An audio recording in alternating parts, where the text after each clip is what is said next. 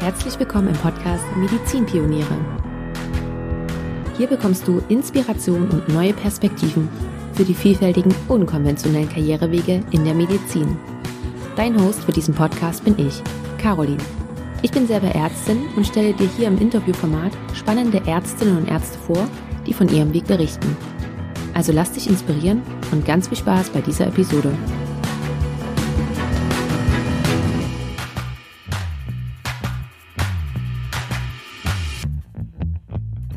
Hey, herzlich willkommen zu einer neuen Podcast-Episode, zu einem neuen Interview. Ich freue mich sehr, dass du wieder mit dabei bist. Und heute gibt es keine lange Vorrede, sondern ich stelle dir gleich meinen heutigen Gast vor. Dieses Mal habe ich Susanne Brecht zu Gast. Und Susanne ist Anästhesistin und Intensivmedizinerin. Sie steht kurz vor ihrer fachärztlichen Prüfung und sie hat sich vor gut zwei Jahren nebenbei noch selbstständig mit einem Blog gemacht, der vor allen Dingen auch international ziemlich erfolgreich ist. Ein Blog, der vor allen Dingen ja medizinische Fälle behandelt, aber nicht nur das. Und wir haben in unserem Gespräch darüber gesprochen, wie es denn überhaupt dazu kam, dass sie das gemacht hat, wie die ersten Schritte waren und natürlich auch, wie das Ganze jetzt aussieht, wie sie das mit ihrem Arbeitsalltag vereinbart, denn Susanne geht ganz normal Vollzeit arbeiten und sie arbeitet auf einer kardiochirurgischen Intensivstation. Also es ist alles andere als langweilig bei ihr ähm, im Alltag. Und es ist ein sehr buntes Gespräch geworden. Ich denke, du kannst einiges daraus mitnehmen. Wir haben viele verschiedene Bereiche angesprochen und ähm, Susanne teilt ihre Blickwinkel mit uns und ihre Perspektiven. Und ich wünsche dir jetzt einfach ganz viel Spaß dabei. Ich leite weiter und ja, viel Spaß beim Anhören. Hallo, liebe Susanne. Ich freue mich sehr, dass wir es endlich geschafft haben, unser Gespräch zu führen und ich begrüße dich ganz herzlich hier im Podcast. Hallo Caroline, vielen Dank für die Einladung. Ich freue mich auch, dass du es geschafft hast, weil so viel Stress immer familiär und ich auch immer mit meinen Diensten. Ähm, freut mich sehr, dass wir jetzt zusammenkommen. Genau, wir haben es ganz lange versucht und jetzt haben wir es endlich geschafft. Ja, ähm, ja. Susanne, du bist ja Anästhesistin und du arbeitest Vollzeit auf einer kardiochirurgischen Intensivstation. Dein Arbeitsalltag ist also schon richtig stressig, kann ich mir vorstellen, spannend und intensiv auf alle Fälle. Und trotzdem hast du dich dafür entschieden, nebenbei ja, noch was anderes zu machen. Du bloggst unter anderem und machst dies auch sehr erfolgreich. Und daher zum Einstieg die Frage, wie kam es, dass du dir neben deiner klinischen Tätigkeit noch was anderes gesucht hast? Ja, das ist eine gute Frage. Also das hat sich ähm, über die letzten zwei Jahre nochmal richtig entwickelt. Also ich war mal selber als Patientin im Krankenhaus und ähm, musste dann längere Zeit verweilen und habe dann dieses Instagram kennengelernt, habe ähm, private Bilder gepostet. Also das war anfangs eher ein persönlicher Blog und ähm, Später bin ich dann von Leipzig, Leipzig ist meine Heimatstadt, ähm, nach Berlin gezogen und dann wollte ich mit meinen Freunden Kontakt halten. Ich wollte meinen, meiner Familie immer ein paar Bilder sozusagen dalassen. Und irgendwann habe ich angefangen, auch zu dokumentieren sozusagen, was ich beruflich mache. Und darüber hinaus beschäftige ich mich sehr intensiv oft mit medizinischen Fällen, mit seltenen Syndrom. Und ich habe dann auch versucht, ein bisschen aufzuklären, weil natürlich viel Nachfragen kam. Was siehst du so für Patienten? Oder könntest du auch mal was Medizinisches erklären, mal ähm, ein paar Zugänge zeigen oder ja, es kamen dann halt auch immer mehr Medizinstudenten, Studentinnen mit dazu, Kollegen und auch sehr viele aus dem Ausland. Und ich habe das dann immer mehr intensiviert und ich muss auch sagen, das hat mir echt Spaß gemacht. Also ich habe dann schon gemerkt, so Bilder zusammenstellen, Videos schneiden, Text dazu schreiben oder noch was erklären, auch wie mein Alltag ist. Das war für mich so eine Art Entspannung. Und ich glaube, das ist ganz wichtig, wenn man ähm, auch mal was anderes macht, dass man da eine gewisse Motivation braucht, beziehungsweise als Voraussetzung auch eine gewisse Leidenschaft, ähm, dass man das auch konstant durchzieht. Also ich habe da bestimmt jeden Tag ähm, ein bis zwei Stunden dann für den Blog sozusagen ähm, einge, mir eingeteilt. Und ich habe das meistens nach der Arbeit gemacht. Bin dann nach Hause gekommen und habe dann gedacht, hm, was kann ich jetzt machen? Irgendwas Entspanntes sozusagen. Habe mich dann aufs Sofa gelegt und habe halt auf meinen Blog geguckt. Habe mit anderen geschrieben, die dann Fragen hatten. Oder ich habe auch ganz viele Kollegen, Kolleginnen kennengelernt. Und äh, irgendwann kam natürlich auch so ein bisschen Erfolg dazu. Man hat gesehen, man wächst. Und ähm, ich habe dann Kooperationen gestartet mit anderen medizinischen Seiten. Und das war dann relativ schnell auch international. Also ich habe ja relativ viele Follower auch in den USA oder in Indien, Afrika. Gerade in Indien ist die medizinische Aufklärung noch nicht so weit vorangeschritten und ähm, eine Ärztin ist da auch noch was relativ Seltenes. Also ich war dann auch für manche einfach ein, ein Vorbild oder eine Botschafterin sozusagen aus dem Bereich und gerade für Studenten ähm, die haben mir dann oft geschrieben, oh, das ist so toll, was, was sie da machen und dass sie uns das alles zeigen. Und das war so ein bisschen meine kleine Welt auch, ja, dass ich dann immer dann äh, auf meinem Blog geguckt habe. Dann habe ich auch mal ein paar lustige Videos gepostet, auch zur Medizin und ähm, habe auch so ein bisschen mehr meine Persönlichkeit gezeigt und so ist dann auch meine Community entstanden. Irgendwann hat sich das dann so entwickelt, dass ich dann auch die ähm, den sogenannten Hashtag SuFamily gegründet habe, also dass ich immer wieder auch Follower zeige aus, aus der Community und dadurch hat es dann immer mehr einen persönlicheren Charakter gehabt. Und ähm, ja, es kommen immer wieder auch neue, neue Projekte jetzt äh, zustande, Podcasts oder TV-Aufnahmen. Also man sieht halt einfach, dass das, ja, dass es anderen auch gefällt, dass man vor allen Dingen auch andere motiviert mit dem, was man macht. Und das hat, ähm, das hat mir nochmal so ein richtig positives Feedback dazu gegeben. Ne? Das ist, glaube ich, auch mit das, das Schöne, also das merke ich jedenfalls beim, beim Podcast, das positive Feedback, was man bekommt, wo man merkt, ah, okay, ja. es ist, es ist richtig, was man jetzt gerade macht und man ist auf einem guten Weg und äh, es, es kommt bei jemandem an. Das, also das empfinde ich immer als super wertschätzend und äh, löst immer richtig Glücksgefühle bei mir aus. Ja, das kann man sich vielleicht auch gar nicht so vorstellen. Man muss ja irgendwann mal anfangen, ne? Und dann ja. ist vielleicht so ein bisschen befremdlich, hm, jetzt spreche ich hier oder jetzt poste ich irgendwas, soll ich das posten? Und wenn man das dann aber ein paar Mal gemacht hat und dann am Anfang vielleicht so drei, vier Leute, die fanden das dann gut und dann merkt man, Leute reposten das oder dann sind auch immer mal ein paar Videos viral gegangen oder ein paar Posts ähm, oder wenn ich gewisse ähm, sozialpolitische Themen angesprochen habe, da habe ich einfach gemerkt, das interessiert die Leute. Und vor allen Dingen haben mir auch immer sehr viele geschrieben, oh, ich bin so demotiviert, was das Lernen angeht. Aber wenn ich mir deine Videos angucke oder ähm, in ihre Fälle sind immer so interessant und ich belese mich danach dazu. Also das, äh, das gibt mir auch Motivation weiterzumachen, ja, auch wenn ich mal denke, hm, habe lange nichts mehr gepostet und irgendwie bin ich so ein bisschen, bin jetzt gerade im Urlaub, aber ich habe dann auch immer so das Gefühl, ich muss jetzt mal wieder was für meine Community machen und ich habe dann auch Lust dazu, ja. Also das ist für mich das ist schon ein sehr wertvoller Teil von mir geworden. Ähm, ja, und das ist, glaube ich, auch mit den Podcasts so. Also ich überlege ja auch schon sehr lange, ob ich mal einen Podcast starte. Bin jetzt immer bei, bei Podcasts zu Gast, aber ähm, ich höre mir auch so gerne Podcasts an und Hörbücher. Also finde ich ganz toll, auf jeden Fall. Du musst auf jeden Fall weitermachen. Ich habe mir auch schon deine anderen Folgen angehört. Kann ich auch den anderen Zuhörerinnen empfehlen. Also wirklich eine gute Sache. Mhm, danke dir. Vielleicht ist das ja jetzt auch dein, dein Startschuss sozusagen, um einen Podcast zu starten. ähm, ja. Gab es denn, aber also ich muss ja auch mal sagen, seit zwei Jahren machst du das. Das ist tatsächlich, hast du auch innerhalb dieser zwei Jahre ja wirklich äh, eine einen steilen Weg hinter, hinter dich gelegt, wenn man das zum Beispiel an den Followerzahlen äh, mhm. misst. Du bist jetzt bei knapp über 100.000, ich glaube 106 oder 107.000 oder sowas auf Instagram. Das ist ja schon eine... Ja, das, das schwankt auch immer wieder. Ne? Also ich hatte schon mal 108.000, dann ähm, hatte ich dann auch mal 102 gehabt, jetzt bin ich bei 104. Also man muss auch damit rechnen, wenn man was längerfristig macht und vor allen Dingen je höher die Followerzahl ist, desto mehr Follower verliert man dann auch ähm, im, in, in einem gewissen Zeitraum. Es gibt natürlich immer so ähm, so, wie gesagt, so Push-Phasen, wo man jetzt mal was gepostet hat, was dann auch viral geht oder was sehr viele Menschen einfach anspricht. Da hat man vielleicht auf einmal tausend neue Follower pro Tag. Aber genauso ist es auch, wenn man was äh, vielleicht Kritisches anspricht oder wenn man sich vielleicht mal in einem anderen Kontext zeigt, dann kann man auch sehr viele ähm, Follower verlieren. Man sollte sich aber trotzdem seiner Linie treu bleiben und ähm, sich vielleicht auch mal verändern. Ja, also das das ist, glaube ich, ganz wichtig, das zu sagen.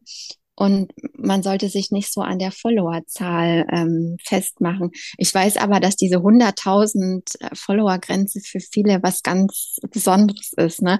Und als ich das dann erreicht habe, da war ich natürlich auch sehr glücklich, weil ich dann gemerkt habe, wow, ähm, jetzt hat man das einfach auch mal in Zahlen gesehen und sich dann auch mal vorgestellt, ähm, was man dann auch erreicht hat mit, mit der Ausdauer und mit der Disziplin, weil ähm, man muss natürlich dranbleiben, wenn man das jeden Tag macht, beziehungsweise wenn man sich auch immer weiter beliest, wenn man Fälle raussucht, ähm, wenn man eine Kooperation startet, wenn man andere Leute ins Team holt, wenn man also immer wieder versucht zu wachsen und auch immer wieder proaktiv auf andere zugeht und damit auch sehr, sehr viel Zeit verbringt, dann ist das natürlich auch, ähm, ja, was, was man auch in Zahlen dann mal sehen kann, ähm, und wenn man dann zurückblickt, was das eben auch alles bedeutet, das ist richtig harte Arbeit. Und auch in so kurzer Zeit. Also ich kenne ähm, sehr viele, die haben in zehn Jahren, haben, sind die immer noch nicht so richtig gewachsen und sie wissen auch nicht, wie sie es machen sollen. Ähm, natürlich kann man da Tipps geben und versuchen, die Leute an die Hand zu nehmen, aber das vor allen Dingen Wichtige ist Disziplin und Ausdauer. Aber gut, dass du das gerade ansprichst. Ähm, Hast du dich da auch damit beschäftigt, im Sinne von, mm, dass du dir Kurse oder ähnliches oder dich irgendwie andersweitig belesen hast, wie du das Ganze pushen kannst? Oder hast du das rein natürlich gemacht? Es hat so viel Spaß gemacht und du hast einfach sozusagen die Zeit da rein investiert. Ja, ich habe das ganz natürlich gemacht. Also ich habe da wirklich selber gerne die Zeit investiert und ich habe früher als als junges Mädchen immer sehr gerne Computerspiele gespielt, Adventures, Strategie und ich habe mich da halt so reingefuchst und ich habe selber immer im Internet gesucht, was gibt's für neue ähm, Tipps und Tricks und ähm, wie kann man das machen. Dann habe ich andere Leute gefragt, wie die ihre Videoqualität ähm, herstellen, was die für Programme verwenden. Ähm, und habe mich einfach auch mit anderen vernetzt und habe die immer ganz proaktiv gefragt und ähm, ich habe natürlich auch einfach viel Zeit dann bei Instagram, was jetzt mein Hauptkanal ähm, ist, verbracht, ne? Und und habe mir da immer wieder neue Inspirationen gesucht und auch immer wieder neue Musik zum Beispiel.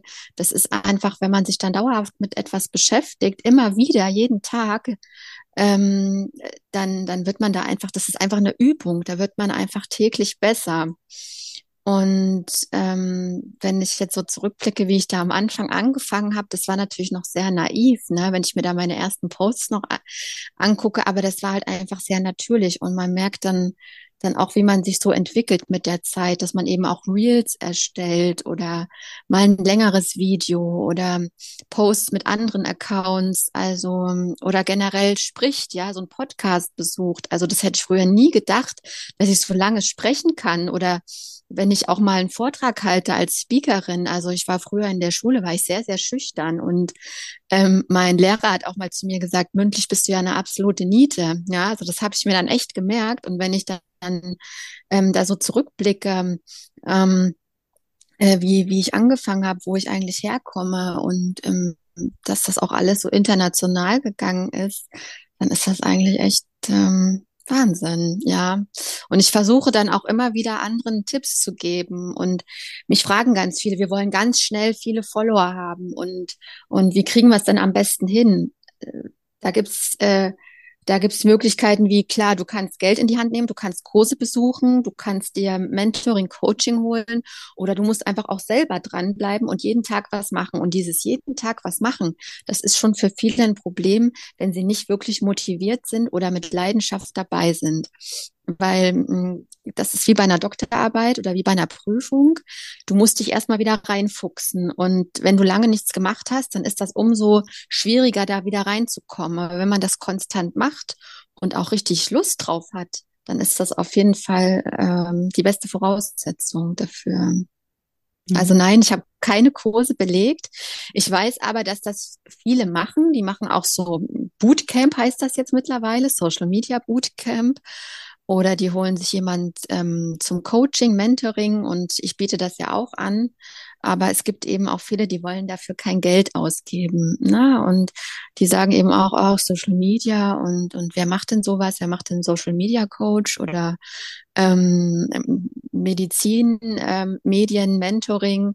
Ähm, da gibt's wirklich, äh, da gibt's wirklich immer noch wenige, die dafür Geld ausgeben äh, und die auch, wenn, wenn man zum Beispiel eine Praxis hat oder eine Klinik, die, die darin auch einen ähm, Nutzen sehen ähm, als Marketing. Ähm, wie sagt man, Marketingoption sozusagen, die sozialen Medien. Man sagt ja auch, dass Instagram mittlerweile das neue Google ist. Ne? Wenn ich jetzt äh, mich für eine Praxis entscheide als Patient oder für eine Klinik, dann gucke ich, dann gucken sich das einige mittlerweile erstmal bei Instagram an.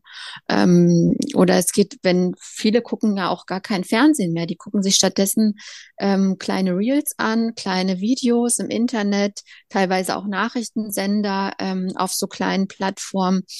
Also ich habe zwar auch einen Fernseher, aber ich habe auch schon lange kein, kein TV mehr geguckt. Vielleicht mal Tagesthemen oder mal auf Netflix, aber ich bin auch sehr fokussiert auf das Handy. Ja, ich meine, das hat man ja ständig und immer bei sich. Hast du aber auch mal einen Moment gehabt, gerade als es dann vielleicht wechselte von dem Persönlichen hinzu, du hast immer mehr Medizinisches auch gepostet, hast du dann vielleicht auch mal einen Moment gehabt, wo du Bedenken hattest, ob das das Richtige ist, was du da jetzt machst? Ja, also ich selber nicht, aber ich habe gemerkt, dass es natürlich Missgunst gibt, beziehungsweise ähm, hatte ich auch mal den Vorfall, dass eine Person in den Kliniken angerufen hat und gesagt hat, ich würde mich über die Patienten dort lustig machen. Und ähm, das trifft einen natürlich sehr hart, weil man ähm, möchte mit so einem Account oder ich persönlich möchte damit nur Positives erreichen. Ähm, es ging mir auch nicht primär um die Darstellung meiner eigenen Person, sondern ich habe ja wirklich Fälle gepostet und ich wollte aufklären. Ich wollte, wie sagt man, positive Vibes ähm, erzeugen und ähm, wollte andere motivieren. Und ich wusste auch, wie hart die Studienzeit war und ähm, ich wollte auch zeigen, dass ich für meinen Beruf mittlerweile so viel Leidenschaft entwickelt habe. Das war nicht immer so. Ich wollte auch nicht immer Ärztin werden. Ich wusste am Anfang gar nicht, was ich machen sollte nach dem Abi. Und ähm, ich bin dann in ein ziemliches Loch gefallen, habe dann erst mal ins Blaue studiert. Und auch als ich dann ähm, mich für die Medizin entschieden hatte, durch einen bestimmten ähm, an einem bestimmten Tag, als was passiert ist, da habe ich dann trotzdem, als ich dann fertig war mit dem Studium, nicht gewusst, wie es weitergeht. Also, dass ich mal in der Intensivmedizin lande, das hätte ich nie gedacht. Und ähm, das ist aber ähm, mein absolutes Element. Ich fühle mich da total wohl. Und ähm, ich möchte das anderen auch vermitteln, dass das ein sehr vielfältiger Fachbereich ist, in dem alle Fachbereiche zusammenkommen und in dem man sehr viel praktisch machen kann und äh, in dem man sich auch immer wieder weiterbilden muss und der viel mit Physiologie und anderen Naturwissenschaften zu tun hat. Also man hat permanent geistige, körperliche Arbeit und äh, wächst daran, entwickelt sich. Man hat sehr viel Notfallsituationen, auch Situationen, die das Selbstbewusstsein stärken und das Selbstvertrauen. Also ich hätte das nie gedacht, aber weil ich eben jetzt mittlerweile davon so überzeugt bin, möchte ich das auch weitergeben. Und ja, dieser Vorfall, der hat mich ähm, der hat mich zum Nachdenken gebracht, weil ich dann wirklich überlegt habe, ist es das eigentlich wert, dass ich dann Existenzangst bekomme, dass ich vielleicht ähm, Probleme auf der Arbeit äh, kriege durch die sozialen Medien, ähm, es gab auch Kolleginnen oder und Kollegen, die das vielleicht ein bisschen komisch beäugt haben, dass ich da in den sozialen Medien bin und dann eben auch mal private Bilder gezeigt habe. Aber das war für mich auch immer ganz wichtig. Ich bin nicht nur eine Ärztin oder eine Wissenschaftlerin. Ich bin auch eine ganz normale Person, ein normaler Mensch, eine normale Frau. Und ich gehe eben gern auch mal aus ich ziehe mich gerne auch mal weiblich an oder bin auch mal im Urlaub. Und das war mir auch immer ganz wichtig, dass ich das relativ transparent und nahbar zeige, weil so habe ich mir das auch von den anderen immer gewünscht und das hat mir sehr gefallen, wenn ich das bei jemandem gesehen habe. Aber ähm, natürlich ähm, gibt es manchmal Neid oder äh, Missgunst und ähm, ich war da am Anfang noch sehr sensibel und ähm, habe das mir sehr zu Herzen genommen. Das ist auch immer noch so, wenn ich da irgendwie Kritik höre. Aber man, man kann es nicht immer jedem recht machen und man ist nicht immer bei allen beliebt. Ähm, aber natürlich hatte ich da auch meine Phasen, wo ich da nicht so glücklich war. Und dann habe ich das auch mal ein paar Monate deaktiviert und habe dann überlegt, ähm, willst du das wirklich weitermachen? Ähm, wie gehst du damit um, wenn das jetzt nochmal passiert? Ähm, äh, solltest du das lieber noch öffentlicher machen und das auch ansprechen öffentlich, was dir da passiert ist. Ähm, und ich habe dann für mich danach entschieden, ich komme wieder und ich mache es eben noch transparenter und ich versuche noch proaktiver auf Menschen zuzugehen ähm, und mehr zu sprechen. Und ähm, das war, glaube ich, eine ganz gute, gute Idee. Es kam auch sehr viel positives Feedback. Ich habe das auch ähm, mit der Klinik, mit dem, mit dem Chef, mit der Chefin, ähm, ähm, je nachdem besprochen. Und ähm, ich habe da auch Rückhalt. Und wenn ich jetzt einen medizinischen Fall poste, dann kann man das auch immer zurückverfolgen. Ähm, ich poste nie Patienten, die ich persönlich kenne oder irgendwelche Namen. Das mache ich natürlich nicht aber ich dokumentiere sozusagen, was ich den Tag über oder die Woche über auch ähm, sehe. Ich zeige dann sozusagen durch andere Bilder meine Gedanken oder mal ein, ein Fall, der sehr interessant war. Und ähm, ich spreche auch viel über den Alltag, auch über die Schichtdienste. Wir haben ja immer noch die 24-Stunden-Schichten bei Ärzten. Ähm, oder ich zeige auch einfach mal, wie ich mich zurechtmache, auch für die Arbeit, mal ungeschminkt und ähm, ja, wie es mir einfach auch so geht. Ich zeige, dass ich gerne spazieren gehe, dass ich auch gerne mal schaukeln gehe ähm, und einfach so ein bisschen mich en zu entspannen. Ne? Und ich mache ja auch jetzt bei Miss Germany mit. Ähm, dann klärt man auch darüber auf, da geht es nicht mehr ums Aussehen, sondern es geht mehr um Geschichten, um Persönlichkeit und ähm, wie andere ihren Alltag meistern oder was andere so erlebt haben. Und ähm, ich versuche da, wie gesagt, ähm, sehr transparent zu sein und ähm, versuche da auch anderen weiterzuhelfen, wenn die vielleicht nach Deutschland kommen wollen, hier arbeiten wollen, studieren wollen. Ähm, vielleicht auch Menschen, die ähm, demotiviert sind, was das Studieren betrifft, demotiviert sind, was den Arztberuf betrifft. Also ich bekomme da auch sehr viel Nachrichten von der Pflege, versuche da auch die Pflege zu unterstützen. Da gibt es ganz viele Projekte auch im sozialen Bereich, wie die Klinik-Clowns zum Beispiel, die sich nur durch Spenden ähm, finanzieren. Und dadurch habe ich auch das Gefühl, ich bin, bin irgendwie Teil der Gesellschaft und, und äh, versuche auch Menschen zu unterstützen durch meinen Blog. Und das äh, gibt mir irgendwie nochmal ein besseres Gefühl. Mm, und weil du gerade auch die Fälle nochmal angesprochen hast, hast du dir darüber im, also im Vorhinein Gedanken gemacht, was du wie posten kannst, im Sinne, dass das Ganze dass ein Fall, den du beschreibst, auch rechtlich in dem Sinne sicher ist. Du hast gerade gesagt, du nennst keine Namen, du zeigst nicht die Bilder von den Patienten. Hast du das selber recherchiert oder hast du dich da wirklich auch nochmal äh, juristisch hm, sozusagen abklären lassen oder aufklären lassen? Ja, ich habe mich natürlich juristisch aufklären lassen, aber meine Fälle sind Fälle aus dem Internet. Also das sind keine Bilder aus der Klinik mhm. oder auch ähm, oftmals keine Bilder aus Deutschland. Das sind immer freigegebene Bilder im Internet, wozu ich auch immer die Quelle benenne. Und ähm, mein Text ist meistens von mir selbst, aber es sind immer Fälle, die man auch zurückverfolgen kann. Also da wird gar nichts von mir neu verwendet, ähm, außer das gehört jetzt zu einer Studie oder irgendwas. Aber ähm, generell gibt es bei mir keine ähm, Patientenbilder äh, aus der Klinik, die die Patienten dann auch vielleicht erstmal absegnen müssen oder die Klinik absegnen muss.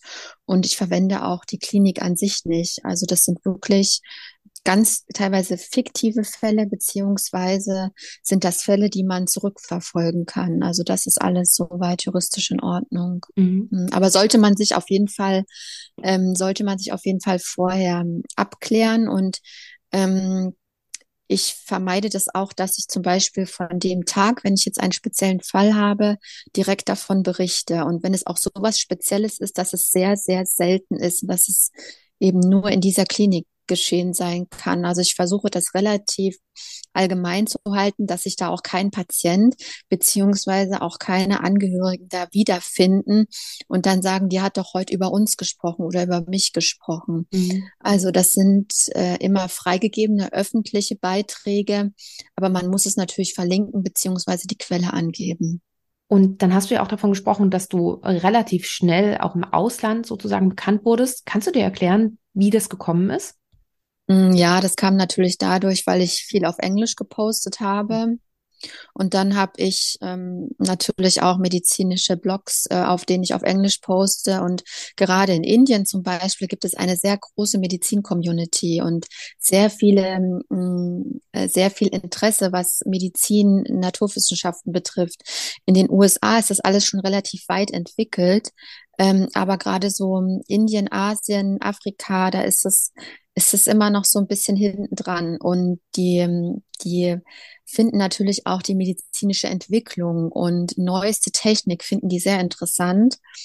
Und ähm, dadurch habe ich dann auch versucht, das immer auf Englisch zu halten, aber natürlich auch versucht, die deutsche Community immer da so ein bisschen abzuholen. Aber ähm, ich habe dann auch viele Kooperationen gestartet, eben auch mit indischen Blogs. Es kam dann auch sehr viel Nachfrage aus den Bereichen, ähm, auch auch Gespräche mit mit indischen Blogs beziehungsweise auch ich habe jetzt auch zwei Podcasts in den USA, äh, wo ich mit zu Gast bin. Also äh, natürlich äh, spricht man mit, mit englischsprachigen Beiträgen eine größere Masse an. Ne? Aber wenn man aus Deutschland kommt, dann hat man natürlich auch eine gewisse deutsche Community. Also man sollte das so ein bisschen in, ähm, in der Balance halten oder entweder auf Deutsch sprechen, auf Englisch schreiben oder andersrum. Ähm, aber wenn man es natürlich ähm, auf Englisch oder manchmal auch noch Französisch macht, dann kann man natürlich da eine viel breitere Masse mit abholen. Ne? Mhm. Ne? Und bei Medizin ist das natürlich ein Thema, was die ganze Welt interessiert, ja. Und das und Englisch ist einfach mal die Weltsprache und deswegen hat konnte man das ganz gut kombinieren und das hat dann auch relativ ähm, guten Zuruf gefunden und ich habe auch schon Videos gepostet, wo man, wo gar, wo gar nicht gesprochen wurde oder nur kurze Sätze, wie zum Beispiel mein Anästhesie-Video, wo ich sozusagen dem Patienten die Maske aufsetze und dann kommt Musik und ein, ein Blick über den Horizont. Und es soll sozusagen sa sagen, ich passe auf dich auf oder wir passen auf dich auf, du kannst dich entspannen, du kannst träumen. Und das sind dann auch so nonverbale oder wie sagt man, äh, Videos ohne viele Worte, was alle verstehen. Und das, äh, sowas funktioniert natürlich immer am besten. Das, was du jetzt erzählt hast, und du hast auch vorhin schon gesagt, so zwei Stunden am Tag hast du dafür nochmal aufgebraucht. Ähm, jetzt weiß ich nicht, wie es jetzt aktuell ist. Das wäre dann meine nächste Frage. Aber zuvor möchte ich gerne die Frage stellen, dadurch, dass du ja wirklich ziemlich viel Zeit da rein investierst, hast du auch mal überlegt, nicht mehr Vollzeit in der Klinik zu arbeiten und das in der Klinik zu verkürzen, damit du auch mehr Zeit dafür hast? Ja, das habe ich auch schon gemacht. Also ich habe auch mal deutlich weniger gearbeitet oder ich hatte auch mal länger frei. Ähm, und das hat, war auch schön, aber ich mache einfach meine Arbeit auch sehr gerne und ich gehe gerne in die Klinik, ähm, habe auch gerne ein bisschen Struktur im Tag, ähm, mag das im Team zu arbeiten, bin auch gerne mal woanders als zu Hause und einfach auch am Patienten direkt dran, an, an, an der Arbeit, an, an dem Praktischen. Ähm, ich glaube, so ein reiner Bürojob, das wäre nichts für mich, aber da ist ja auch jeder anders und ähm, wenn man vielleicht mal schwanger ist oder man möchte sich einfach mal rausnehmen, ähm, dann kann man das vielleicht ein bisschen mehr forcieren oder dann vielleicht mehr Zeit aufbringen. Es ist auf jeden Fall so, wenn ich da jetzt mehr Zeit für hätte, dann könnte ich noch mehr machen, ja. Ich muss schon immer gucken, wie ich das zeitlich auf die Reihe kriege. Aber ähm, mir hat das schon gefehlt, als ich mal länger frei hatte, dass ich in die Klinik gehe und mich da auch um die Patienten kümmere, beziehungsweise auch mein Team sehe, die Kollegen. Ich mag das einfach. Ich brauche immer mal so ein bisschen Lebendigkeit. Ähm, mir fällt, mir würde, glaube ich, zu Hause, wenn ich nur alleine zu Hause wäre, würde mir die Decke so ein bisschen auf den Kopf fallen.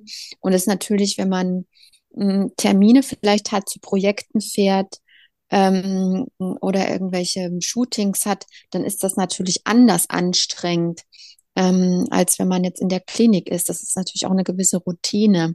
Aber natürlich ähm, lange Meetings, lange Sprechen, auch zu, zu ähm, Firmen oder Menschen fahren, die ich da berate, das ist natürlich, das ist halt eine, eine andere Arbeit in dem Sinne. Ähm, also nee, das, das, also das möchte ich momentan noch nicht machen, aber vielleicht entwickelt sich das ja mal irgendwann so. Aber ich bin ganz glücklich, so wie es gerade läuft. Aber ich kann das natürlich sehr verstehen. Ich höre das auch immer wieder, wenn Menschen desillusioniert sind von der Klinikarbeit, von den Schichten, wenn sie ausgebrannt sind und wenn sie sich wünschen, dass sie ähm, vielleicht einen Blog haben oder vielleicht im Internet arbeiten könnten oder mit ihrem medizinischen Wissen in eine andere Schiene gehen könnten. Das höre ich natürlich sehr oft und ähm, ich habe jetzt auch wieder einen Vortrag gehalten bei der Her Career, da kamen auch ähm, Kolleginnen zu mir und haben gefragt, hm, wie machst du das und wo kann ich da anfangen? Und ich würde es, würde auch gern sowas starten. Und ich bin wirklich so desillusioniert, auch von den Kollegen, von der Atmosphäre. Ich will da eigentlich nicht mehr hin. Und was empfiehlst du mir? Und wie sieht das aus mit der Intensivmedizin? Also ich werde da immer sehr oft angesprochen und ich kann ja nur, nur meine Meinung zu mir sagen. Und da muss, glaube ich, jeder seinen eigenen Weg finden. Ich bin natürlich immer ein Freund von einfach ausprobieren, ja.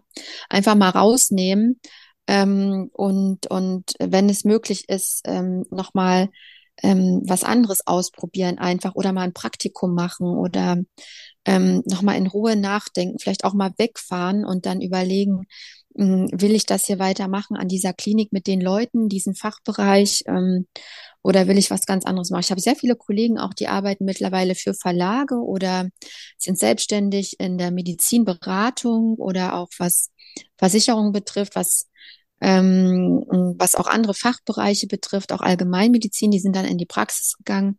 Viele wollen ja auch einfach nicht mehr diese Schichtdienste, diese Nachtarbeit und ähm, gerade wenn man so in der inneren Medizin ist oder vielleicht auch sehr viel Stationsarbeit noch neben, neben anderen Aufgaben machen muss, da muss man natürlich auch oft sehr viele Überstunden machen. Und ähm, ich kann das natürlich sehr verstehen, wenn man dann irgendwann auch keine Lust mehr darauf hat und sich eine Alternative sucht. Also ähm, natürlich kann ich dann auch sowas wie den Blog empfehlen, womit man auch Geld verdienen kann, wenn man das richtig ähm, aktiv betreibt. Aber man braucht natürlich eine gewisse Motivation und Disziplin und Ausdauer dafür. Aber ich glaube, das braucht man bei allen Sachen, um, um da wirklich durchstarten zu können. Ich finde es gerade sehr spannend, dass du das nochmal angesprochen hast, weil ich habe das Gefühl, dass mittlerweile ähm, gibt es so eine Bubble, äh, in der aufgerufen wird, das ist mein Gefühl, dass doch so viele Ärzte wie möglich, ähm, also dass es suggeriert wird, Ärzte raus aus der Klinik und macht da irgendwas anderes. Äh, also nicht nur Ärzte, auch Ärztinnen. Und ähm, ich finde mhm. aber, das mhm. ist nicht, nicht die Lösung des Problems, weil wenn alle rausgehen aus der Klinik oder rausgehen aus, aus dem System, ähm, ich meine, mhm. wir, wir mhm. kennen die, die Umfrage vom Hartmann-Bund, wo ich glaube, drei, jede, jede vierte, jede vierte, glaube ich, äh, überlegt, äh, auszusteigen. Das sind, ähm, ja, das ist schrecklich, diese Zahl. Ähm, ja, das liegt einfach auch an der, an der momentanen ähm, Gesundheitspolitik oder an den Strukturen, die ja schon leider seit Jahrzehnten, Jahrhunderten vorhanden sind und die dann einfach frustrieren. Und ähm, wie gesagt, 24-Stunden-Schichten oder ja wenn man 100 Prozent arbeitet, das ist ja nicht 100, normal 100 Prozent, sondern mhm. das ist eigentlich 120 Prozent mit den Diensten mit dazu, dann ist es oft so, dass man als Anfänger ins kalte Wasser geworfen wird in der Rettungsstelle oder man muss schon relativ früh Dienste machen und das überfordert einen natürlich auch und ähm, das, da, da fällt einem immer wieder auch das Herz in die Hose bei Notfallsituationen. Ähm, man muss sehr oft einspringen, weil eben auch Personal fehlt und ähm, es frustriert natürlich auch die anderen und auch die, die, die Oberärzte, Oberärztin oder den Chefarzt, wenn man mal krank ist, ne? weil das, ähm, das wird nicht so gut vom System abgefedert, wenn mal einer fehlt. Ähm, und generell ist, sind wir natürlich auch durch Corona alle ziemlich ähm, körperlich und psychisch belastet gewesen. Und ähm, wir haben natürlich auch immer noch diese diesen finanzielle ähm, Unbalance in, im Vergleich zu anderen Berufen, also was Menschen im Medienbereich oder Informatikbereich äh, verdienen und bei uns, bei uns geht's um Menschenleben, ja. Wir sind gerade in der Intensivmedizin sind wir oft besonders belastet, aber natürlich auch die anderen Fachbereiche. Und ähm, da ist natürlich auch die Pflege schon seit seit zwei drei Jahren dabei, um aktiv was zu verändern. Und so müssen das auch die Ärzte, sonst werden nacheinander alle auch abdriften, ähm, vielleicht erstmal in den Leasingbereich oder dann ähm, eben in die ambulant äh, in die ambulanten Bereiche. Also diese, ähm, diese Klinikarbeit ist für viele nicht, nicht mehr attraktiv und ich kann das auch sehr gut nachvollziehen. Und ähm, natürlich gibt es auch immer noch hohe Hierarchien in vielen Kliniken. Ähm, ist teilweise ein harter Ton. Ähm, und ähm, teilweise ist auch die, die Familienfreundlichkeit nicht so oft gegeben. Also es gibt ähm, immer noch sehr späte Visiten in manchen Kliniken oder es gibt auch nicht so die, die Möglichkeit, wenn eine Kinderbetreuung, beziehungsweise ist es auch oft so, dass zum Beispiel alleinerziehende Frauen oder Frauen mit Kindern, ähm, so wie ich das jetzt schon öfter gehört habe, werden nicht unbedingt gerne eingestellt, ähm, sondern es werden immer noch eher Männer eingestellt, die vielleicht alleinstehend sind oder die auch wirklich ähm, Führungswünsche haben in dem Sinne. Ja, also ähm, und viele Frauen ähm, Viele werden auch einfach unglücklich, habe ich auch schon gemerkt, ähm, weil sie auch ihr Privatleben durch den Stress in der Klinik nicht richtig aufrechterhalten können. Und ähm, oder die sind Single, ja, auch gerade in der Intensivmedizin. Das ist einfach ein Beruf, da braucht man auch sehr viel Verständnis von seiner Partnerin beziehungsweise von dem Partner. Und ähm, eben weil das so belastend ist und weil oft wenig Anerkennung kommt, gerade auch was die Anästhesie betrifft. Der Patient ist ja äh, meistens schon so ein bisschen beruhigt oder schläft, beziehungsweise ist man auch in der Anästhesie ein, ein gewisser Dienstleister und teilweise ist der Ton ähm, auch sehr hart im, im OP-Saal. Ne? Das kommt immer auch auf das Fachgebiet an. Aber natürlich denkt man sich dann irgendwann, also äh, ich komme im Dunkeln, ich gehe im Dunkeln, dann kriege ich hier nicht richtig ähm, Gehalt, was mich glücklich macht und der Ton ist hart. Also ich weiß nicht, habe ich jetzt dafür sechs, sieben Jahre studiert, dass ich mir jetzt hier für die Klinik ähm, ähm, solchen Kummer mache oder wie soll es weitergehen? Und dann äh, fangen natürlich äh, viele nach ein paar Jahren an nachzudenken, was sie wollen, ob es das jetzt wirklich schon war. Äh, viele arrangieren sich auch damit ne, und, und äh, sprechen auch ähm, Missstände nicht aktiv an.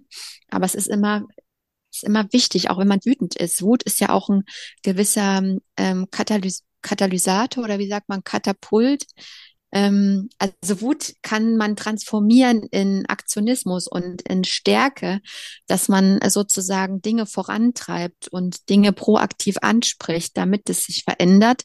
Aber es braucht eben immer wieder Menschen, die auch dazu Kraft haben. Und das haben viele auch nicht mehr. Die sind ja dann auch zu Hause weiter. Da geht ja das Programm weiter. Ähm, die haben Kinder, die haben Ehefrau, Mann, die, die haben andere Projekte oder haben vielleicht jemanden zum Pflegen, müssen sich um die Eltern kümmern. Also das, da gibt's ja eine ganze, eine ganze Reihe an Palette, was, was da viele noch weiter ähm, ähm, bedrückt oder was sie weiter eben noch zu tun haben. Ähm, und dann kann man das schon verstehen, wenn man dann völlig fertig von der Arbeit kommt. Und also ich weiß noch, ich bin, ich hatte manchmal Tage, da bin ich heulend nach Hause gegangen, weil ich so fertig war von der Arbeit, beziehungsweise auch so down war von der Atmosphäre oder wie man mich da behandelt hat. Also das ähm, auch in der Ausbildungszeit, ja, was ich da manchmal erlebt habe, ähm, natürlich habe ich das dann rückblickend mir gedacht, so möchte ich nicht sein. Und ähm, das hat mich dann auch stark gemacht. Aber ähm, viele resignieren dann auch und sagen, ich lasse mich nicht so behandeln und ich suche mir jetzt was anderes. Und ähm, das kann ich natürlich auch nachvollziehen. Ja. Oder viele merken, merken auch einfach, dass diese Stationsarbeit oder die Arbeit immer in der Klinik nichts für sie ist, weil Medizin studieren und als Arzt, Ärztin arbeiten sind halt auch zwei absolut unterschiedliche Sachen. Ich wollte damit auch überhaupt nicht sagen, dass ich es nicht verstehe oder nicht nachvollziehen kann, um Gottes Willen. Ja. Ähm, also ich glaube wirklich jeder, jeder, der irgendwie in der Klinik arbeitet, weiß genau, was wir von, von was wir gerade gesprochen mhm. haben. Und mm, das, was ich auch eher meine, ist das, was du gerade so schön gesagt hast. Ähm, nicht für sich einfach sich in ein Loch buddeln und dort sitzen und es ausharren, mhm. sondern zu versuchen, okay, wie kann ich es denn versuchen, in meinem Aktionsbereich aktiv zu ändern? Ja, ja. Genau. Ich sehe schon, wir können auch darüber noch einen ganzen Podcast machen. Zurück zu dir. Ähm, du hast gerade schon gesagt, okay, du hast es mal ausprobiert, äh, dass du mal ein bisschen reduziert hast, hast jetzt aber für dich entschlossen, weiterhin ähm, Vollzeit wirklich in der Klinik zu arbeiten. Wie viele Stunden pro Woche können wir uns vorstellen, brauchst du noch oder arbeitest du gerade noch für den Blog und für deine anderen Projekte? Also bestimmt ein bis zwei Stunden pro Tag immer noch. Ja, mhm. also ich mache das mittlerweile so, dass ich viel auch unterwegs mache, auch auf dem Weg zur Klinik, in der Bahn zum Beispiel. Da erstelle ich auch mal schnell einen ähm, Fall, weil ich einfach weiß, wie es funktioniert. Das, das, das, wo ich das hier herkriege und so. Ne, da muss man sich natürlich auch erstmal so ein bisschen ähm, ähm, mit befassen. Ähm, und ich versuche auch immer mir andere ähm, Stories anzugucken von anderen Kollegen, Kolleginnen, von anderen Studenten. Ähm, und ich poste da ganz äh, spontan und nach Gefühl. Oder wenn ich mal nach der Arbeit rausgehe oder wenn ich mich fertig mache, dann läuft jetzt mittlerweile viel parallel. Ähm, früher habe ich da mehr so ähm, die Zeit aktiv dafür gebraucht, mich hingesetzt und auf das Sofa gelegt und gesagt, okay, jetzt machen wir das und das und da kriege ich jetzt das her. Ähm, also das läuft ähm, sehr, sehr viel so nebenbei. Und ähm, ich nehme mir aber schon aktiv Zeit auch für Termine wie Podcasts oder irgendwelche äh, größeren Projekte. Das muss ich, da muss ich ein gutes Zeitmanagement haben. Und äh, deswegen habe ich auch immer noch so einen ganz altmodischen Terminkalender. Ähm, beziehungsweise muss man auch echt sagen, dass ähm, familiär, was, was auch äh, Freundschaften angeht, ähm, da brauche ich immer wieder auch Menschen um mich herum, die Verständnis dafür haben, äh, wenn ich bei größeren Projekten mitmache und sage, ich bin jetzt erstmal nicht in Berlin oder ähm, ich, ich bin jetzt da und da und kann nicht zu der Feier kommen zum Beispiel. Also mh, mm, da geht schon sehr, sehr viel Zeit dafür drauf. Ähm, und das ist auch so, wenn man mit, mit einem, mit einem anfängt, zum Beispiel mit einem Podcast, da kann, kommen auch wieder Anfragen von anderen Podcasts. Also ähm, oder zu anderen Projekten. Wenn man jetzt sagt, man macht mit, mit einer Seite eine Kooperation und erstellt dann zusammen den Beitrag und hat dann sozusagen einen Co-Autor, da kommen dann gleich wieder andere Anfragen. Ne? Deswegen sage ich immer proaktiv auf jemanden oder auf Menschen generell zugehen, dass man sich erstmal zeigt, guck mal, ich mache jetzt das und das mit dem. Hättest du nicht Lust, das auch mit mir zu machen? Oder ähm, ich habe gesehen, ihr habt einen tollen Podcast. Hättet ihr Lust, dass ich da mal Gast bin oder so? Ne? Das habe ich am Anfang auch gemacht. Und ähm, ich habe mir das auch ganz aktiv ausgesucht. Ähm, und natürlich kommen dann im, in der Zeit ähm, danach immer mehr Anfragen.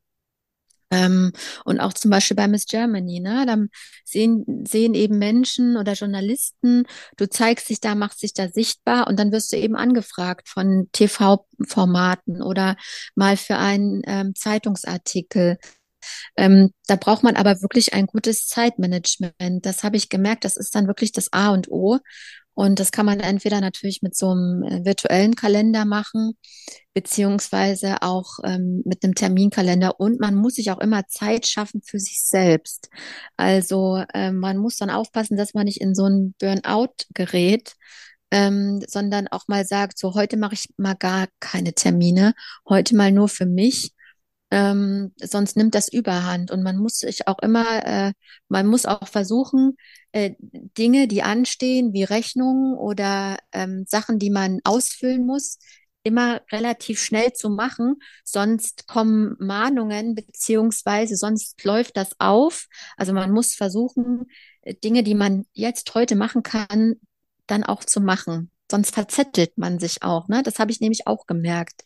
Alles, was geht, wegarbeiten. Ja, wenn es einem gut geht dabei, ne? Es gibt auch Sachen, wo ich sage, das kann jetzt mal ein, zwei Tage warten. Ich gehe jetzt mal in die Badewanne oder ich treffe mich jetzt mit einer Freundin oder ähm, mach was mit dem Partner oder mit der Familie. Also da versuche ich das schon ganz gut einzuschätzen, aber das braucht natürlich auch Übung. Und ähm, da gibt's, gab es natürlich auch schon Sachen, die habe ich vergessen. Dann äh, habe ich einen Podcast-Termin vergessen, habe ich ein Treffen vergessen. Ne? Das braucht einfach Zeit. Und ähm, wahrscheinlich bräuchte ich auch mal eine Assistenz, ja, wenn das äh, eigentlich, ne? Ähm, aber ich versuche das auch immer noch alles selber zu machen, mit, mit dem Team sozusagen. Die Zeit ist schon ziemlich weit vorangeschritten. Ähm, bevor ich dir noch meine Abschlussfragen stelle, noch zwei Fragen vorneweg. Zum einen hast du gesagt, dass noch einige Projekte in Planung sind und ich wollte fragen, ob du schon drüber reden kannst, was bei dir jetzt noch weiter so ansteht. Ja, äh, also es gibt auch Projekte, zu denen kann ich noch nichts sagen, aber momentan steht an, dass ich die roten Nasen, die Klinik-Clowns ähm, mit betreue, dass ich dafür Botschafterin bin. Ähm, äh, ich mache bei der Miss Germany ähm, Bewegung mit. Ähm, da bin ich jetzt bei der Top 40. Ob ich weiterkomme, weiß ich noch nicht. Wir hatten jetzt wieder Treffen im Europapark. Ähm, aber das ist auch so, dass die Gewinnerin am Ende zum Beispiel 25.000 Euro äh, gewinnt und diese 25.000 Euro, die kann man dann spenden sozusagen. Und da könnte sich eben auch was ähm, für die Klinik-Clowns ergeben, für die ich mich da entschieden habe. Ähm, dann gibt es, wie gesagt, Podcasts im englischsprachigen Bereich in den USA. Ähm, es gibt andere Podcasts, auch ähm, mit Matze zum Beispiel. Es gibt Podcasts, ähm, Lieblingsmenschen, ähm, Podcasts auch zum Thema ähm, Krebserkrankungen, zum Thema ähm, Sternband. Das ist, ähm, das ist ähm, sozusagen ein Verein, der sich um verwaiste Eltern kümmert, die ein Kind verloren haben, Fehlgeburt, Totgeburt oder auch ähm, um Eltern kümmern, die einen unerfüllten Kinderwunsch haben. Ähm, also da gibt es sehr, sehr viele Projekte. Ähm, ich möchte jetzt auch zunehmend ähm, Podcasts noch weitermachen, TV-Formate, beziehungsweise auch gerne Livestream ähm, auf Twitch. Also äh, ich habe da ganz viel im Kopf, muss ich ganz ehrlich sagen. Wenn du mich das jetzt so direkt fragst, kann ich das gar nicht alles wiedergeben. Und ich muss nur immer gucken, wie ich die Zeit dafür finde weil ich habe auch immer noch ähm, meine Doktorarbeit, die ich zu Ende schreiben muss. Ähm, meine Facharztprüfung steht jetzt auch an. Ne? Ich bin ja sozusagen Facharztstandard, aber habe die Prüfung noch nicht absolviert. Das sind auch Sachen, so die sind ja auch sehr, sehr wichtig, dass man das äh, endlich mal zu Ende bringt. Und ähm, bei mir ist immer nur das wichtigste Zeitmanagement und nicht komplett durchdrehen bei dem Ganzen, was da oh, ja. immer alles so parallel läuft. Ja. Und auch einfach mal das normale Leben auf die Reihe kriegen, Haushalt machen, ähm, Freundschaften, Familie, einfach was, was auch so ähm, das, das alltägliche Management betrifft, einkaufen gehen oder auch mal in Urlaub fahren, dass man sich das auch mal gönnt und nicht immer, wenn man frei hat, nur was für den Blog macht oder für Projekte. Das ist schon ähm, das ist schon sehr, sehr wichtig. Aber natürlich ist es auch so, je mehr man macht, desto mehr Menschen lernt man auch kennen. Ne? Und dann ergibt sich immer wieder was Neues. Und das ist natürlich sehr, sehr aufregend, aber man muss auch immer wieder auf sich aufpassen. Ne? Das ist ganz wichtig. Ja, genauso klingt es auch bei dir. Also ähm, alleine schon das, was du aufgezählt hast, was du noch an neuen Projekten hast, ist ja wirklich äh, tagfüllend. Also und dann hast du noch deinen, deinen normalen Job in Anführungsstrichen. Und Bevor ich dir jetzt meine Abschlussfragen stelle, gibt es noch was von deiner Seite her, was dir noch wichtig ist, was du noch mit ähm, ergänzen möchtest, worüber wir vielleicht noch nicht gesprochen haben? Was, was mir immer ganz wichtig ist zu sagen, ist, ähm, mich fragen immer ganz viele Medizinstudenten, ähm, äh, in welchen Fachbereich soll ich gehen? Ne? Und da sage ich immer, ihr müsst euch ausprobieren. Und ähm, wenn, wenn ihr auch mal irgendwie eine depressive Phase habt, das fragen mich auch immer ganz viele, ähm, was kann man da am besten machen? Und ähm, das ist mein Tipp, dass man sich sagt, das ist eine Phase, die geht vorbei und man wird daraus gestärkt rausgehen. Und auch was so Lebensführung betrifft, ist es immer ganz wichtig, dass man proaktiv vorangeht, dass man äh, auf Menschen zugeht, dass man rausgeht. Also für mich ist auch immer ganz wichtig, rausgehen, spazieren gehen. Nicht die ganze Zeit irgendwie zu Hause rumliegen. Und, und klar mache ich das auch manchmal, aber dass man einfach ähm, rausgeht, mal wegfährt oder ähm, wie gesagt auch mal rausgeht aus seiner Komfortzone. Das ist für mich auch ganz wichtig gewesen. Also ähm, ich habe jetzt auch am Wochenende wieder vor Publikum gesprochen. Also das hätte ich ja früher nie gemacht, ne? Schon alleine vor der Klasse sprechen, das war für mich immer das, absol das absolute Hassel, ja, wo ich gedacht habe, jetzt ein Gedicht auftragen oder einen Vortrag. Und manche waren ja ganz mündlich ähm, ganz fit und äh, ich habe mal gedacht, das ist für mich das Schlimmste, auch mündliche Prüfung im Studium. Ich war da wirklich, das war bei mir nicht so beliebt. Ähm, und da musste ich aber wirklich aktiv aus meiner Komfortzone rausgehen und auch was Prüfungen betraf, wovor ich früher Angst hatte, habe ich immer gesagt, du musst jetzt einfach hingehen. Und das sage ich auch immer zu meinen Prüflingen, da sage ich immer, Hauptsache, du kommst zur Prüfung. Wir kriegen das schon irgendwie hin. Ja, und wenn man das auch wirklich machen möchte, wenn man weiterkommen möchte, ähm, dann, dann kann man das auch verstehen, wenn jemand vielleicht nicht so gut gelernt hat, ne? Und ähm, aber so ein bisschen die Basis wenigstens kennt. Aber ähm, das ist einfach einfach weitermachen und ähm, sich auch nicht so unter Druck setzen. Viele fragen mich auch immer, oh, ich bin nicht so eine gute Studentin oder ich weiß nicht, ob ich die Prüfung schaffe. Es geht nicht darum, dass ihr eine gute Studentin seid oder eine gute Studentin seid oder auch nicht darum, dass ihr die besten Ärzte seid. Aber der Patient braucht euch in dem Moment. Und ähm, es ist auch egal, wie alt ihr seid. Ihr seid in dem Moment für den Patienten da. Und wenn es auch um Expertise geht, kann man immer alle Fachkollegen fragen von anderen Bereichen, Hauptsache, man kümmert sich in irgendeiner Weise und ähm, bleibt in dem Ganzen auch teamfähig. Also proaktiv auf Menschen zugehen, proaktiv sich ähm, äh, belesen, ähm, sich für andere Menschen auch interessieren, auch Dinge pflegen, ist ganz wichtig. Ne? Und immer wieder auch auf sich acht geben. Super, danke dir. Und dann stelle ich dir jetzt einfach mal meine, meine drei Abschlussfragen. Und die erste mhm. ist, gibt es eine Buchempfehlung, die du für uns hast? Hast du vielleicht ja. noch Zeit zu lesen und kannst du uns dann noch ein Buch empfehlen? Ich lese sehr, sehr gerne mhm. und mhm. ähm, ich habe zuletzt gelesen das Buch von Pfleger Ricardo. Da geht es um Intensivpflege und ähm, generell, ich habe auch das Buch gelesen von Peter Weikosi, das ist mein Kollege, der ist Neurochirurg. Ähm, ich bin nicht so ein Roman-Fan, muss ich sagen. Also das fällt mir sehr schwer, fiktive Geschichten zu lesen. Mir haben aber auch schon Patienten Bücher geschenkt, auch Romane, und ich versuche es dann natürlich immer wieder. Aber wenn jemand einen guten Roman kennt oder du vielleicht, dann äh, bin ich dafür immer sehr offen. Aber ich lese eigentlich meistens so Sachbücher. Ne? Und dann kenne ich natürlich noch sehr viele gute Bücher zu Intensivmedizin und Anästhesie. Ja. Ne? Aber ich mag das gerne so, mh, mm, auch so ein bisschen Psychologie und, und ähm, Geschichten, Erfahrungsberichte so zu lesen. Ähm, und irgendwie auch so Lebenshilfetipps. Ich weiß, das, das klingt total lapidar, aber ich höre mir auch gerne so Hörbücher an, wenn ich ähm, oder Podcasts auch, wenn ich putze ne, oder Haushalt mache, dann lasse ich das meistens so im Ohr mitlaufen. Ähm, auch sehr viel von Bodo Schäfer zum Beispiel, ne, den mag ich ja auch sehr. Und da habe ich das Hörbuch gehört, es ging irgendwie über sechs Stunden. Ich weiß nicht, wie das heißt. Das weißt du vielleicht. Ähm, keine Ahnung. Das war aber ein richtig gutes Hörbuch oder oder eben auch von solchen Visionären ne? und und Speakern einfach. Die können, die sind einfach auch sehr wortgewandt ähm, und das das ähm, beeindruckt mich auch in gewisser Weise. Ähm, also ich habe das, ich habe schon als Kind immer Hörspiele gehört, Bibi Blocksberg und Benjamin Blümchen. Ich mag das einfach, wenn Menschen sprechen. Und deswegen gehe ich auch gerne zu Vorträgen und Lesungen. Und, oder ich habe auch immer im Café gelernt oder ich habe auch oft in der Buchhandlung gelernt. Da gab es ein Café bei uns in Leipzig im Hugendubel. Das kennen vielleicht noch manche, die das hören. Und da habe ich mich immer oben hingesetzt und habe so diese Lebendigkeit gebraucht und diese leisen Stimmen im Hintergrund das beruhigt mich irgendwie. Ich weiß nicht, ob meine Mutter da früher mit mir im Bauch irgendwie mhm. viel da bei anderen Menschen war oder so, mhm. aber ich brauche so dieses Geplätscher. Also ganz alleine zu Hause lernen, ähm, das ist für mich echt schwierig. Ne?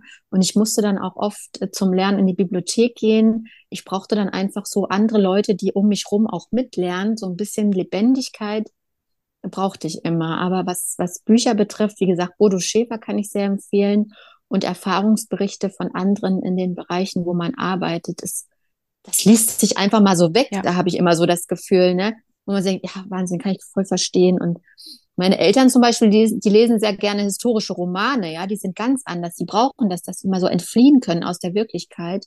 Und mein Vater mag das eben auch, wenn da so gut recherchiert wird. Das ist ein absoluter Geschichtsfan.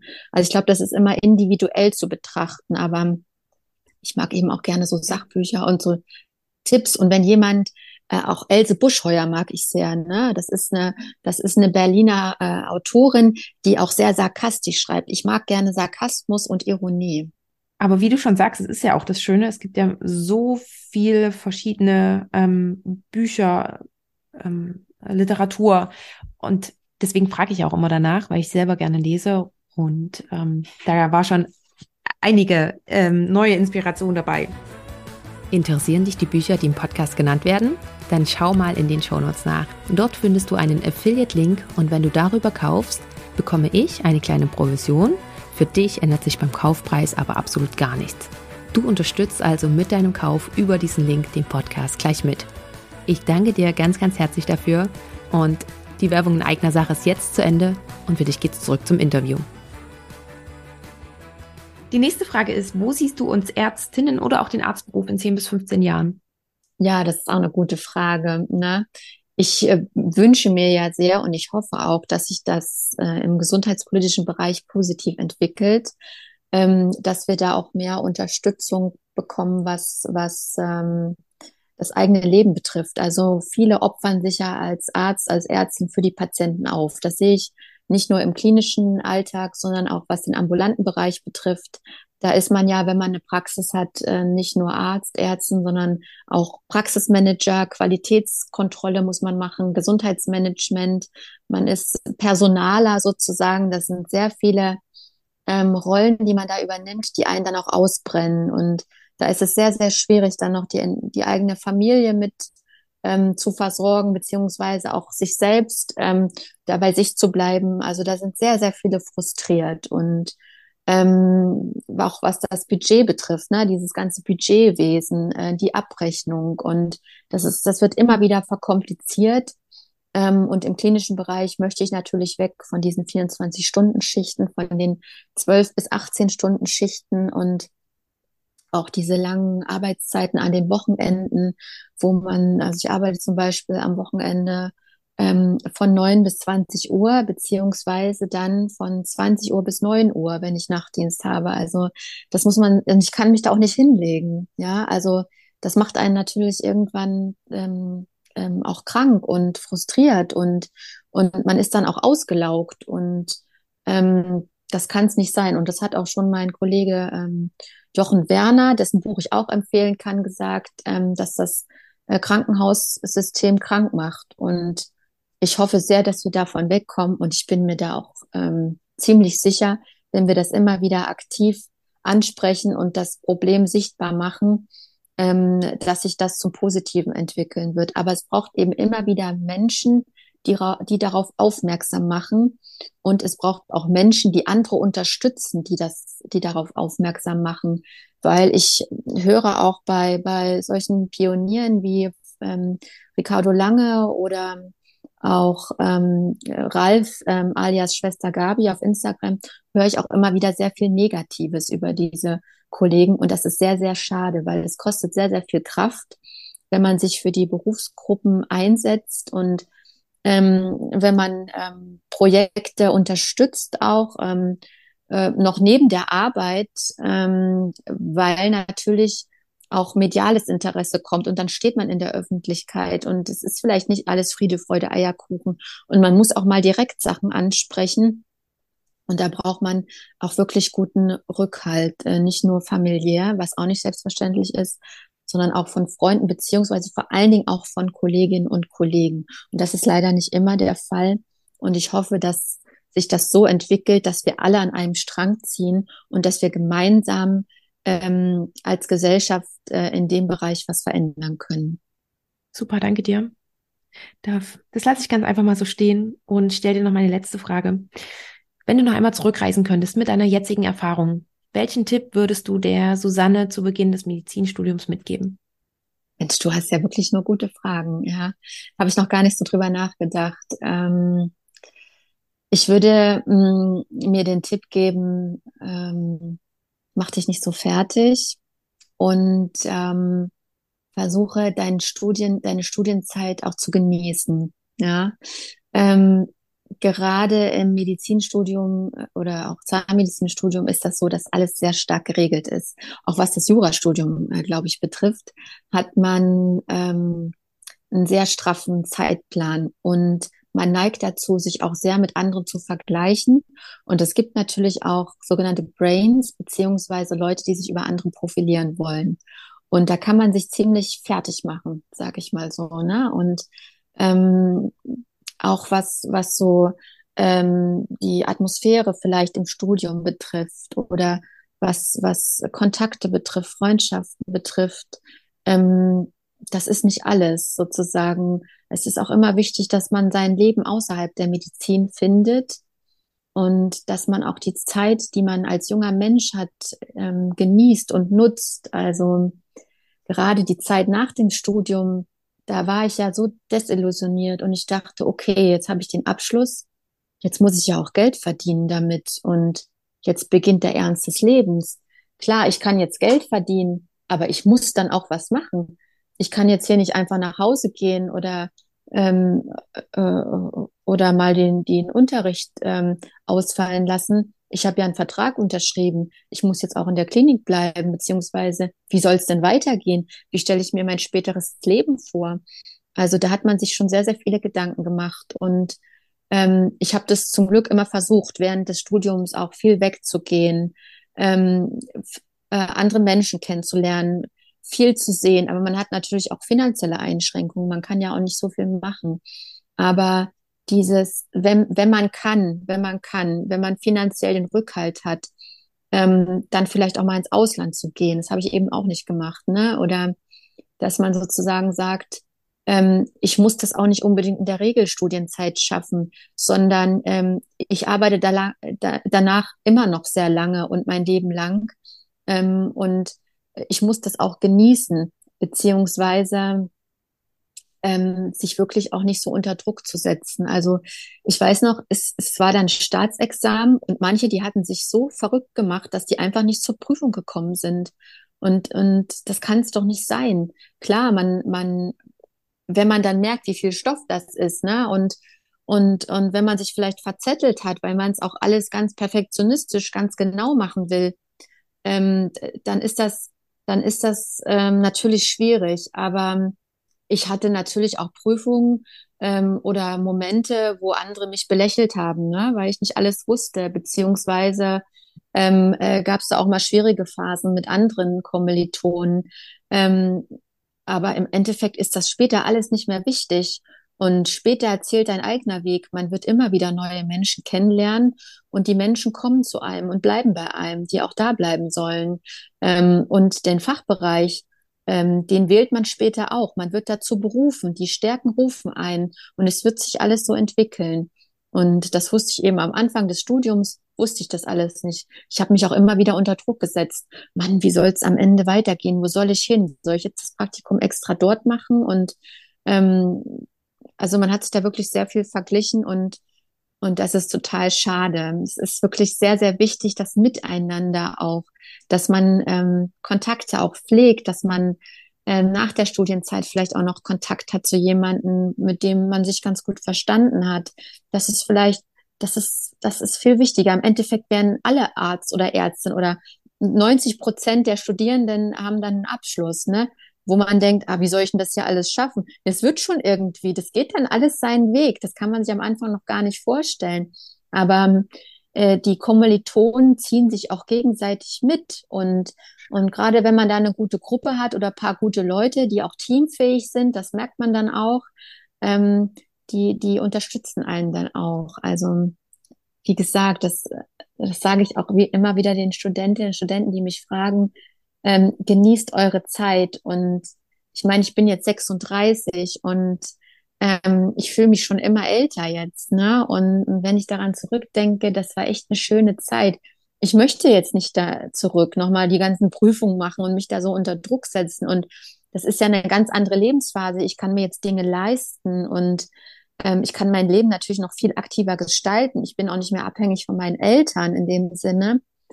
Ähm, aber das war eine sehr schöne, unbeschwerte Zeit, weil man auch noch keine Verantwortung hatte ähm, für Menschenleben, weil man hat natürlich dann auch sehr viel Negatives erlebt, wenn man Arzt, Ärztin ist. Und ähm, auch diese Neugierde, was die Medizin betrifft, ähm, ähm, das, das, das muss man das muss man sich immer wieder sagen, auch was man alles erlebt, ja, auch die Präparation von Leichen oder dass man auch aktiv in alle Fachbereiche geschickt wird während des Studiums. Das konnte man irgendwie gar nicht so wahrnehmen, weil man immer nur am Lernen war und sich gestresst hat, jetzt wieder zu der Vorlesung, dann zu dem Seminar und dann muss ich da sein. Aber im Endeffekt sind das ja alles Chancen und Möglichkeiten, die einem da geboten werden. Und man kann dann am Ende selbst wählen, in welchen Bereich möchte ich gehen. Und ich habe da, ich habe ja auch immer noch so Unterricht mit Studenten, ne, wo ich jetzt zum Beispiel Polkurs habe, problemorientiertes Lernen. Das heißt, ähm, da müssen die Studenten anhand eines Falles ähm, die Diagnostik wählen, Anamnese machen. Und das ist genau das, was der Arzt am Ende macht. Und erstmal dieses Umdenken, das ist für die natürlich anstrengend, weil die haben natürlich sehr viel Input, wie in der Schule. Es wird auch viel Unnützes gelernt, ne? Oder sehr viel zu, zu perfekt, zu intensiv. Aber einfach mal die Möglichkeit auch gegeben, mit so vielen jungen Menschen auch immer wieder zusammenzukommen.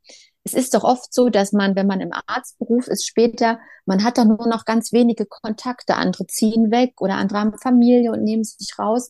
Aber im Studium, da hat man hunderte junge Leute fast in dem gleichen Alter bei sich, ne? Oder man hat einfach auch gleiche Gesprächsthemen. Man kann sich dann auch mal treffen auf einem Kaffee. Das ist später alles gar nicht mehr so einfach, ja? Und das muss man, das muss man erkennen, ähm, diese Chance und diese Zeit, was darin für ein, ähm, für ein Gewinn darin steht. Ne? Ganz, ganz lieben Dank dafür. Lieben Dank für deine Zeit, lieben Dank für deine vielen Tipps und Tricks, die du so mit uns geteilt hast, dass du uns an deinem Weg hast teilhaben lassen. Und ja, ich danke dir ganz herzlich dafür. Danke auch. Und ähm, ja, ich kann, wie gesagt, allen Zuhörerinnen ähm, nur empfehlen, deinen Podcast zu hören. Nicht nur meine Folge, sondern auch alle anderen Folgen habe ich auch schon reingehört und ähm, ist wirklich sehr interessant. Das war das Interview für diese Episode. Ich hoffe sehr, dass du einiges für dich daraus mitgenommen hast. Möchtest du mehr zu meinem heutigen Gast erfahren? Dann findest du alle Links in den Show Notes. Dort findest du auch alle weiteren Informationen rund um Medizinpioniere und du kannst natürlich super gerne einfach mal bei Instagram vorbeischauen. Dort gibt es noch weitere Informationen rund um das Thema unkonventionelle Karrierewege in der Medizin. Dort informiere ich dich auch, wenn Interviews anstehen, so dass du dann die Möglichkeit hast, mir Fragen zu schicken, welche ich dann im Interview mitstellen werde. Wenn dir die Episode gefallen hat, freue ich mich, wenn du sie mit all denen teilst, für die sie ebenfalls interessant sein könnte. Und wenn du darüber hinaus noch mich bzw. vor allem den Podcast unterstützen möchtest, so hast du auch mehrere Möglichkeiten. Du kannst zum Beispiel eine Bewertung abgeben bei Apple Podcast oder auch bei Spotify oder wenn du möchtest, kannst du den Podcast auch finanziell unterstützen. Und dazu schau am besten in die Show Notes nach. Dort findest du alle Informationen oder schau ganz einfach mal auf die Webseite. Die findest du unter www.medizinpioniere.de. Lieben Dank, dass du bei dieser Folge mit dabei warst, dass du bis zum Schluss zugehört hast und wir hören uns dann zur nächsten Folge wieder. Bis dahin, ciao!